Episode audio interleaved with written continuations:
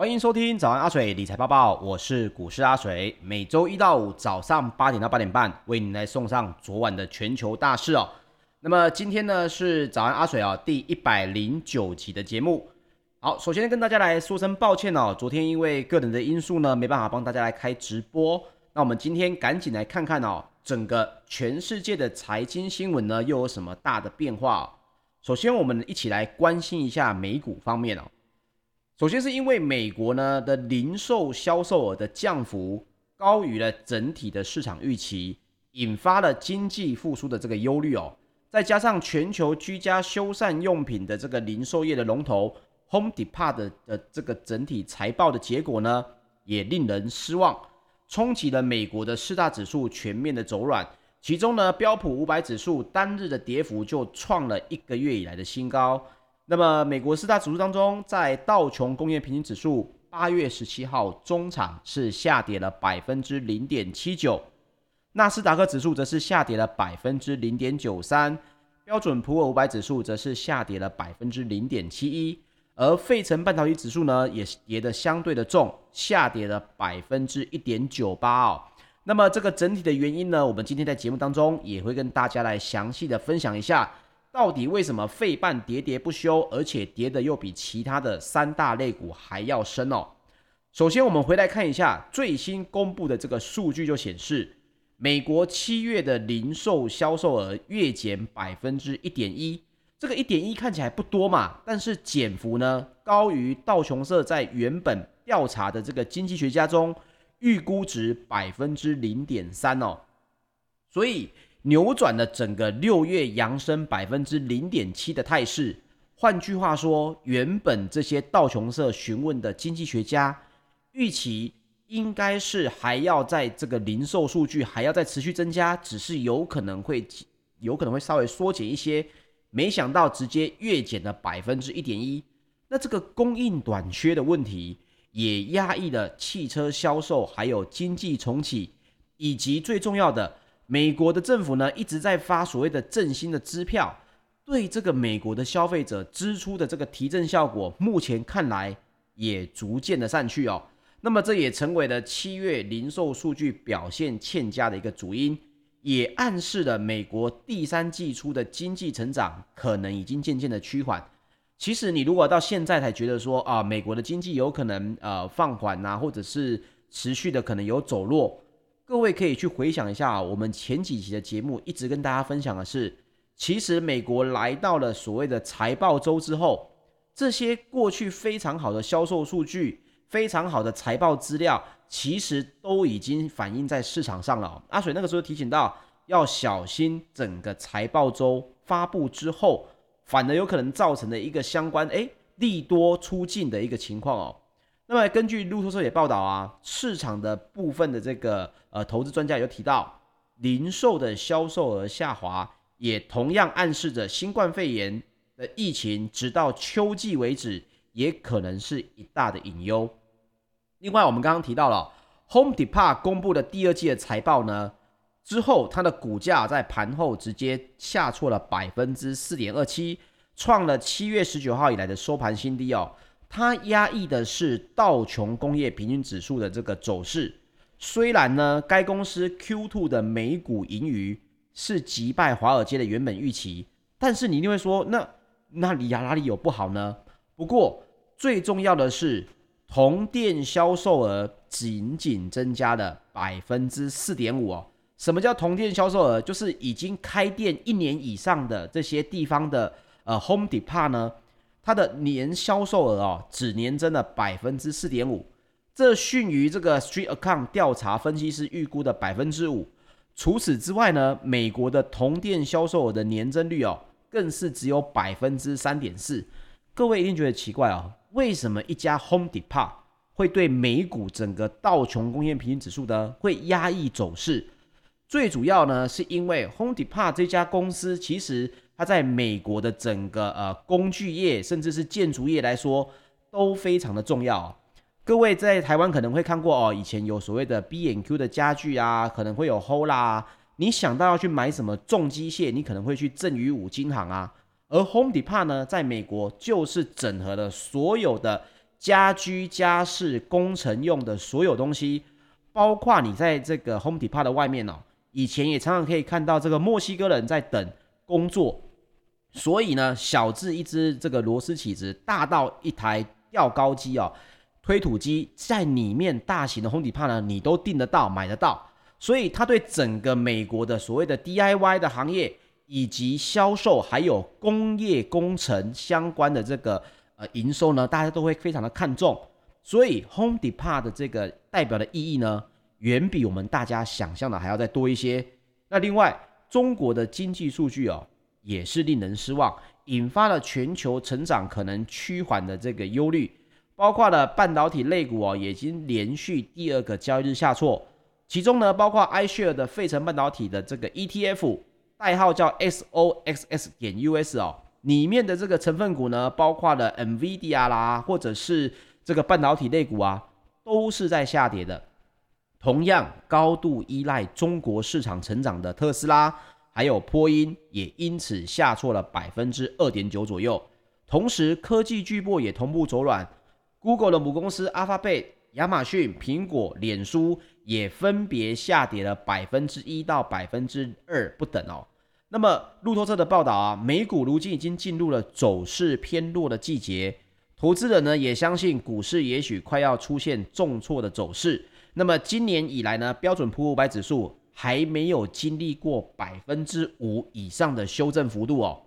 那么根据 CNBC 的分析，S M P 五百 Global 的资料就显示，标普五百自二零二零年三月二十三崩到疫情爆发谷底之后。如今已经拉高了一倍，是二战以来涨速最凶猛的一个牛市，但是呢都没有经历过百分之五的修正，所以投资人才会越来越担心哦。不过阿水也分享给大家，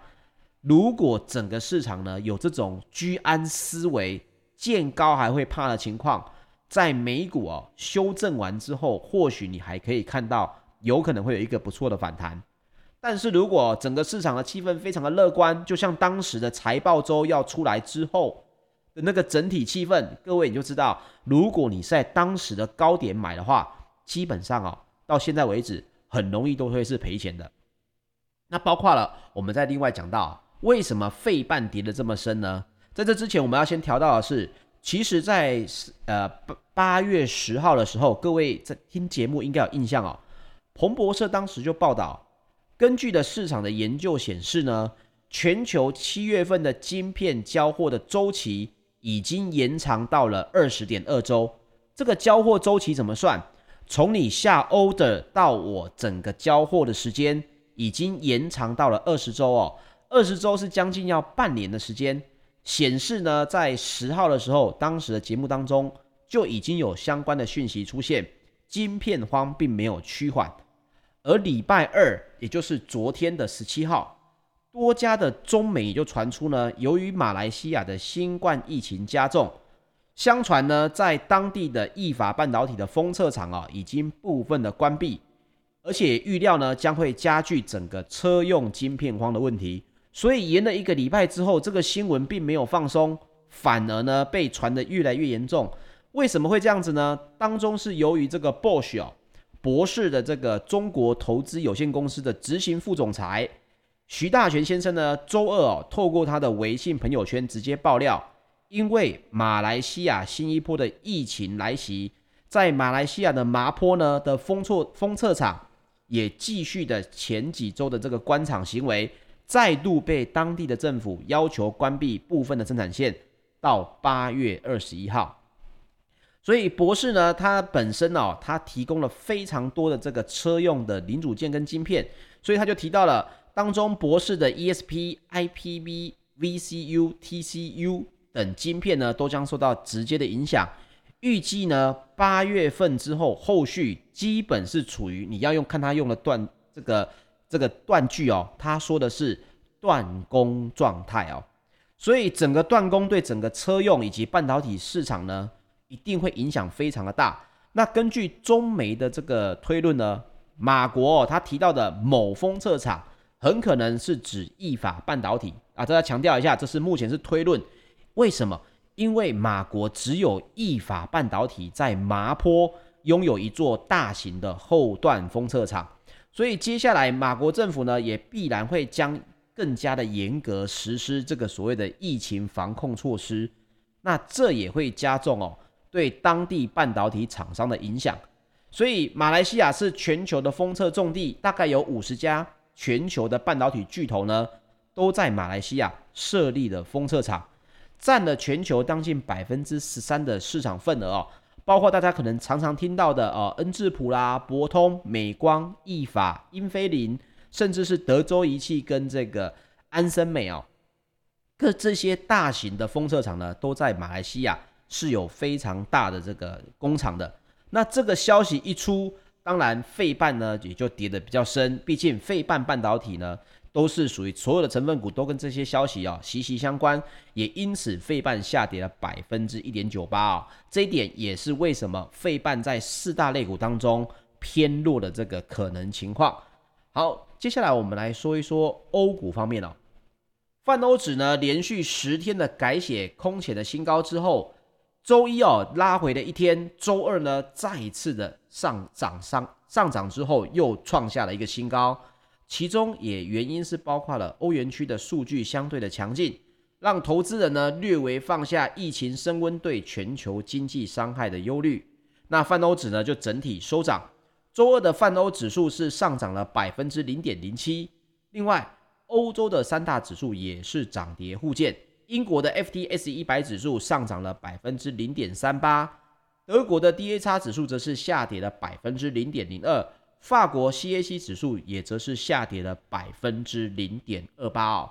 那我们刚刚提到了欧洲的经济数据相对的强劲，那我们就来一起看一下。目前看来，尽管呢欧洲的经济持续从疫情的低点复苏，不过呢遇到了中国网络业的监管升级，还有纽西兰实施全国的封城，以及亚洲多国祭出的封锁措施，仍然让整个投资人哦忧心忡忡。那这就变成是有相对的类股涨跌互见的情况出现，其中呢包括了在欧股当中的旅游集团 TUI Group 以及英国的航空母公司 IAG 的领跌之下，整体呢欧洲的休闲旅游类股哦是下跌了百分之一。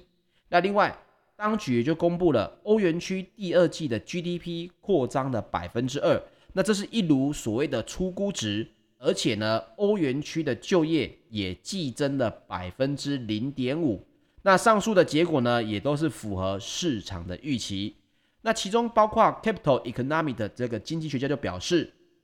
尽管 Delta 变种病毒横行，欧元区第二季的 GDP 的强势成长有望呢在第三季重演。那未来几个月呢，经济将会重回疫情前的水准。所以目前看来，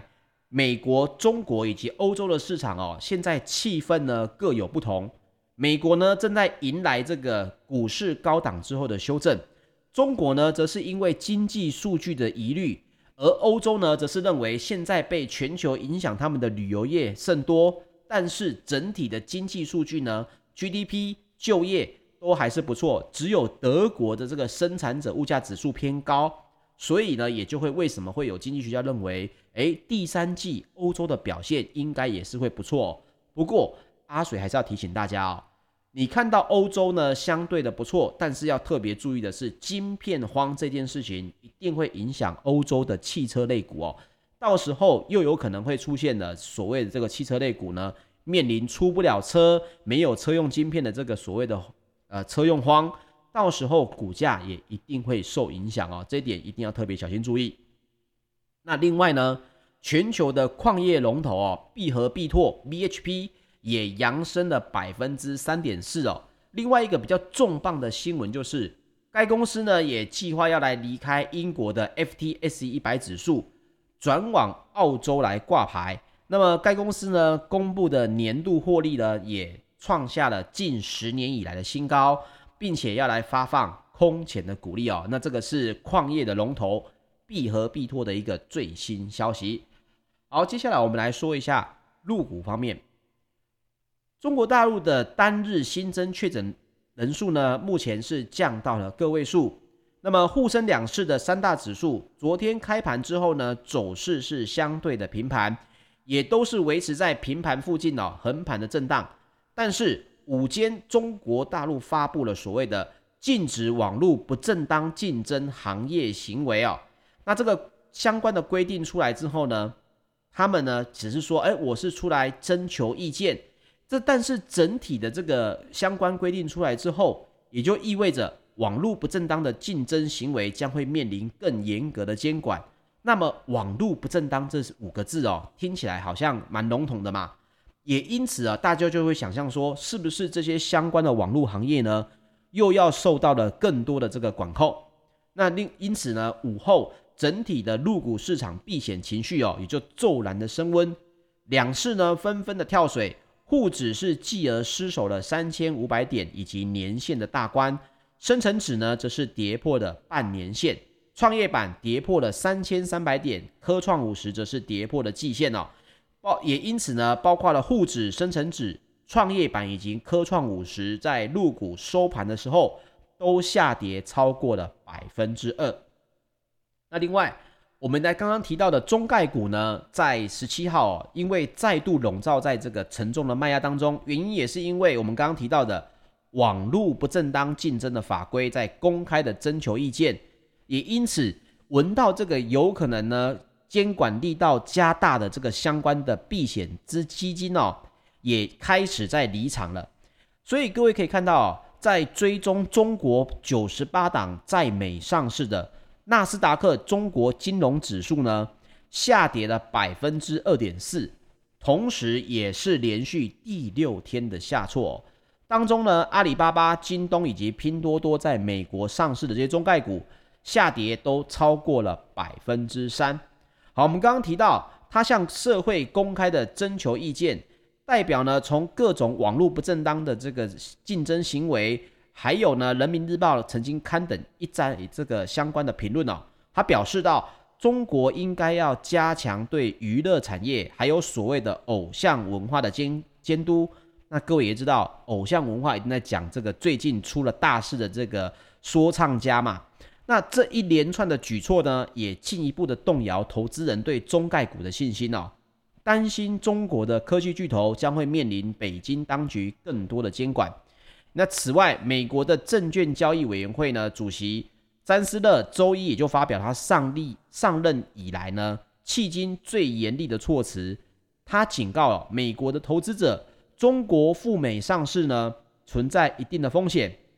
已经要求幕僚哦。暂缓批准中国企业透过借壳上市，在美国挂牌的申相关申请案。那我们刚刚提到的纳斯达克中国金融指数呢，从二月的历史高点已经跌了百分之五十哦，净值也锐减了将近要九千亿美元，其中包括一些知名的投资人，譬如像是女股神，还有索罗斯等，都相传呢已经是离场了哦。所以这一点对于整个中国的这个经济来讲呢，也不是一个太正面的一个消息。毕竟你没有资金的流动，你只能靠内需。但是经济的数据又在放缓，这一点哦，在短时间内风暴可能还是会持续的扩大，也提醒大家要小心注意了。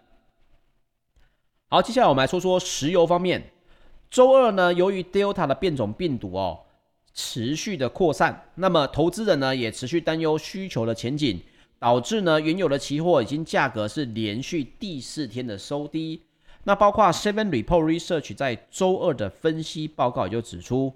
近期内原油的基本面呢是前景喜忧参半。那大家就觉得为什么是喜忧参半呢？首先呢是对 Delta 变种病毒的恐惧已经构成了对需求预期的这个压力。